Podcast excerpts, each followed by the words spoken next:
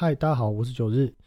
那下个礼拜三月二十九号就是三月的最后一周。那之前九日在这个节目有讲说，三月份，嗯，我认为就是崩盘月哦。不过看了三个星期的盘哦，每次要跌下去都可以被立刻拉上来哦。那呃，过去这个三个礼拜哦，也真的是脸都已经快被市场打肿了。那最近在这个交易的一个部位上哦，也是被市场一直在霸凌。那想说，哎，会不会是这个我自己做空哦？可能这个做错方向哦，或是不好做，所以呃，就打电话去问了一些业内的朋友。结果不管是做多或做空的，我发现其实大家也都是各种这个哀嚎遍野哦，就是说，呃，做多也被霸凌，做空也被霸凌哦。那我觉得这个主力的控盘真的是蛮厉害的。那再去检视哦，说最近的一个股票最热门的一个台积电脑已经呃可以算是失守了六百块的这个关卡。那我的看法其实还是跟上集一样哦，就是说呃原本在上集认为在未来的两个礼拜可能会。呃，下行哦，跌破这个呃五百块的这个整数关卡价，不过看起来这个时间轴可能又要再往后推一周左右，也许可能要到四月初哦才会看到这个数字。那当然，我认为这个台积电下行的一个原因哦，或向下修正的原因哦，呃，并不是说什么最近新闻什么 Intel 要搞晶片这件事情哦。我认为主要的一个问题的核心还是说，呃，台积电的一个本益比哦真的是太高了。那再加上最近哦外资哦疯狂的一个卖。呃，疯狂的一直到货，那散户呃疯狂的一直买进哦，那在这个筹码变得更加凌乱之下，整体本益比的一个下修，我认为是必然的一个结果。那至于说最终的这个股价低点哦，可能会在哪里哦？我目前还是说，呃，先等有跌破这呃这个五百块这个整数关卡，再聊聊说最终股价的一个呃相对低点哦，可能会在什么位置哦？到时候再去讲，可能会比较呃比较有意义哦。那最近观察的一个三大重点哦，依然是在三大点嘛，就是先前一直每一集基本上都有提到的。第一点就是行情暴涨暴跌这件事情。那暴涨暴跌这件事情呢，其实不论在台股或美股都一样哦。那特别如果有在做这个指数交易或期货交易的听众朋友，应该会观察到说，呃，指数在跌的时候，其实都算是蛮有惯性的。可是，在每次拉抬上涨的过程中哦，都是用那种瞬间 V 转 V 型反转那种毫无征兆的一个走势哦。因此，在这个暴涨暴跌的过程中哦，它代表的是什么？它代表就是一个多转空的一个讯号。那当我们去观察里面暴涨暴跌惯性在哪里哦，未来的趋势哦就会在哪里。那第二点就是一直在讲的这个美元指数哦，那美元指数其实也早在这个三月初的时候就已经完成了一个底部整理。那现在美元指数已经算是稳健的进入一个多头的一个阶段。那第三点就是提到这个新台币的一个汇率哦。那新台币的汇率呢？从外资在这个一月二十号开始大幅卖超台股的时候，那过去这一阵子其实呃台币汇率没有太大的变动。可是，在外资卖超台股好一阵子之后，在三月十五号那一周，我们开始见到新台币开始连续贬值。在三月十五号那一周连续贬值，在三月二十二号这一周又是继续贬值。那两周加起来呢？去算了一下，大概两周就贬贬值了一点五 percent。那这个一点五 percent 其实在汇率上哦，算是不小的一个波动。那主要就是因为外资哦，它持续将就是呃赚饱饱卖股票变现这些钱哦，一直持续的再汇回去祖国，所以导致呃在这个台币的一个汇率的部分哦，有贬值的一个状况。那当然也不只是台湾了，包含其他的新兴国家哦，他们的汇率哦也有这样的一个情形。因此说，在空头行情的这个三大的观察关键上面哦，都已经是从最早其实。在一月中，这些刚刚讲的三三大点哦，暴涨暴跌，以及这个台币会贬值，以及美元指数会上涨哦，这个在一月中的时候其实都还没有发生。可是九日在那个时候都已经提早跟大家做了预预告。其实听回去听之前的节目就知道我从什么时候开始在讲这些东西。但是呃，说实在我也蛮无奈的，因为这个呃控盘的这个主力啊，他技巧真的是太高干了。现在有办法从一月中哦一路把这个盘撑了两个月，撑到现在，撑在。这个相对高点的一个位置哦，我也是感到真的是，嗯，万分的一个钦佩哦。那这几天我一直在思考说，呃，这个到底崩盘可能的一个契机是什么？那因为对于国际银行家、呃，控盘者他们的一个角度来讲哦，今天他们开始在卖股票，那他们的部位可能有几十兆、几百兆的美元部位要卖。那对于他们立场来讲，当然是说我今天股价可以卖得越高越好，卖得越越久越好，卖得越多越好。因此，对于这个国际银行家的控盘者来讲哦，他们并不会想要说刻意将这个盘哦卖到崩盘，因为对他们没有好处。因为这个盘如果能够在高档撑得越久，股价在高档撑得越久，他们可以卖得更贵，卖得更多，哦，卖得更久，对于他们来讲是好事。那这件事情它可以撑多久呢？这就要取决于呃两点哦。第一点就是说，接他们卖出来的货的人，这个钱有多厚；第二点就是他们要控制住媒体，不能让市场的呃买买盘感受到恐慌或不安这件事情。而只要往往要跌破关键支撑的时候，他们就会用最少的钱、最有效率的资金去点火，再把这个指数哦用 V 型反转的方式再拉上来，去营造说哦这个盘每次要跌破的时候都有买盘去稳住这个盘势的一个气氛哦一个氛围。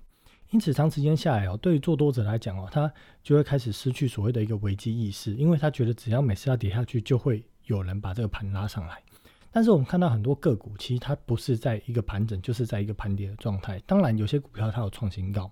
但是创新高到底是因为筹码因素，还是因为它的基本面真的很好，它的本益比真的很低？我认为大多都是因为筹码因素所导致，或题材因素所导致。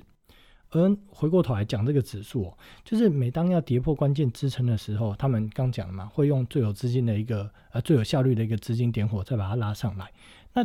在这个时间点哦，就会产生说，做空者他只要去追空，他就会被市场霸凌，或者说当太早进场，可能去进场一些呃有时间价值流失的一些呃 VIX 的部位，或者是 OP 的一个部位哦，就会让资金承受很高的风险，甚至是亏损。那至于到最后呢，会是什么原因呃引发这个崩盘呢？就要去思考两个问题哦。第一个问题是说。呃，到底市场二流的法人或者这些散户还有多少的资金的承接力道，可以去一直一直去买，一直去接纳这些国际银行家倒出来的一个筹码？那这部分呢，可以从盘面的一个形态上作为观察。那第二点呢，有什么原因可能会产生这个行情崩盘的一个爆点？那我其实一直在想这件事啊。那经过几天的思索，我大概观察到认为最有可能的一个引爆点哦。应该会是这个债券价格短线快速的大跌。那大家有没有发现到，就是在上个礼拜三月，呃，三月二十二号这一周，其实主流的一个媒体哦，新闻哦，就仿佛好像没有人在关心，就是这个美国十年期债券价格这件事情哦，或者利率的走势，好像就没有人在关心了。但其实大家可以观察到，过去一个礼拜哦，其实债券价格还是维持在一个慢慢跌、慢慢跌、慢慢盘跌的这样的一个走势。那目前整个回过头来看呢，从去年哦到现在债券的一个价格哦，从高档大概已经修正了六个 percent 多左右。那根据过往经验哦，不论是盘涨或盘跌的一个股票或是商品哦，最终要止跌一定会出现呃加速的拉抬或加速赶底的一个状况，就如同当时台积电哦，呃最后喷出快速的喷出哦，涨到六百七十九块的一个高点是一样的一个概念。而美国的十年期债券的一个价格，我认为短线上哦，大概可能在三个三周左右的一个时间哦，有可能在会往下修正四个 percent 多的左右。那如果债券价格再往下修正四个 percent 多，这个美国十年期的这个公债殖利率哦，它的殖利率就会涨破两个 percent 哦，达到大概二点一到二点二 percent 左右。因此，如果这个债券价格哦再度又跌破三月十八号、十九号的低点，它可能就会产生市场哦就会有恐慌性的一个。呃，氛围啊会出现。那到时候，如果二流的法人或散户的筹码没有办法撑住国际银行家的这些卖盘，而国际银行家尝试哦，就是用 V 转去点火也 hold 不住的话，那这个市场哦，它可能就会呃呃，就是国际银行家可能就会放手，那短线哦，它可能就会不再拉抬，让市场走出应该有的一个走势或趋势下来。那当然回过头来说，呃，九日一直有都有讲到说，呃，债券价格的一个下跌哦，它其实是。呃，结果并不是原因，因为债券价格的一个下跌起因哦，主要是有两点。第一点是债券遭到这个国际银行家的一个抛售，那主要是因为银行家其实早知道啊，这个除了 SLR 不会延长之外哦，第二点呢，就是也加上了银行家他们早就知道说，在这个一点九兆的最后的一个刺激方案之后，后续不会有更多的这个钞票或热钱哦印出来。呃，可以去能够将这个债券价格或股票价格哦去维持在向上推升的动力哦，就没有了。因此呢，他们同时哦，就是开始一直在卖股票跟债券这件事情。而在债券价格跌下来之后，又产生呃的这个两个问题是说，当债券价格下跌之后，反之就是殖利率上涨嘛。那美国殖利率，呃，美国债券的一个殖利率哦，其实被市场视为无无风险利率。因此哦，在这个债券殖利率上升下，如果股票市场的这个殖利率哦，并没有显著高于债券价格的一个殖利率哦，那法人或者是寿险的部位哦，他们就会思考说，为什么我要去承受这个风险比较高的股票？可是殖利率没有显著的高于债券殖利率很多，那这个状况下，他们不如就是会出清一些股票，将这些部位哦去转往殖利率还不差的这个无风险债券，也就是十年期的美国公债或二十年啊或三十年期的美国公债哦。那就好比说，现在目前加权指数的一个呃平均的殖利率哦，大概只有二点五到二点七 percent。那如果当美国十年期的一个债券殖利率推进到两个 percent 左右，有一些法人或寿险哦，必定会将他们的一些部位哦，从股票转往这些接近零风险的这个美国十年期债券。那对于国际银行家来讲哦，其实现在最好的商品既不是股票，也不是债券，而是现金。所以我们看到美元指数一直在盘涨，而纵使到时候债券价格真的短线有出现加速的杀盘之后，也不会立刻产生什么 V 型反转，立刻再涨回去，并不会。呃，在短线呃急杀之后，它会反弹。但是反弹之后，它会开始去做一个整理哦，然后最后可能会再去做盘点。那这其实呃就是一个因生果果生因的一个无限轮回哦。而美国国债的一个部位，其实呃被许多的国际大型银行家或大型银行机构做了很多重的这个买卖交换，所以一块钱的这个资金哦，它可以可能产生十块钱的这样的一个资金游戏的一个效益。那当然，这个从这个美国国债哦，它也联动了去创造许多的一个衍生价、衍生性商品。那这些呢，就是说国债的价格变动哦，它也会去影响到很多衍生性商品价格的定价或者是波动，也就是所谓的呃牵一发动全身。因此，当债券价格在呃出现了过度或说在这个系统上或历史经验上哦不合理的价格波动的时候，就有可能会产生所谓的一个股牌效应哦，就会产生所谓的一个系统性的一个风险，造成股票市场哦会产生非常大的剧烈的一个波动。那当然，通常这样的一个波动哦，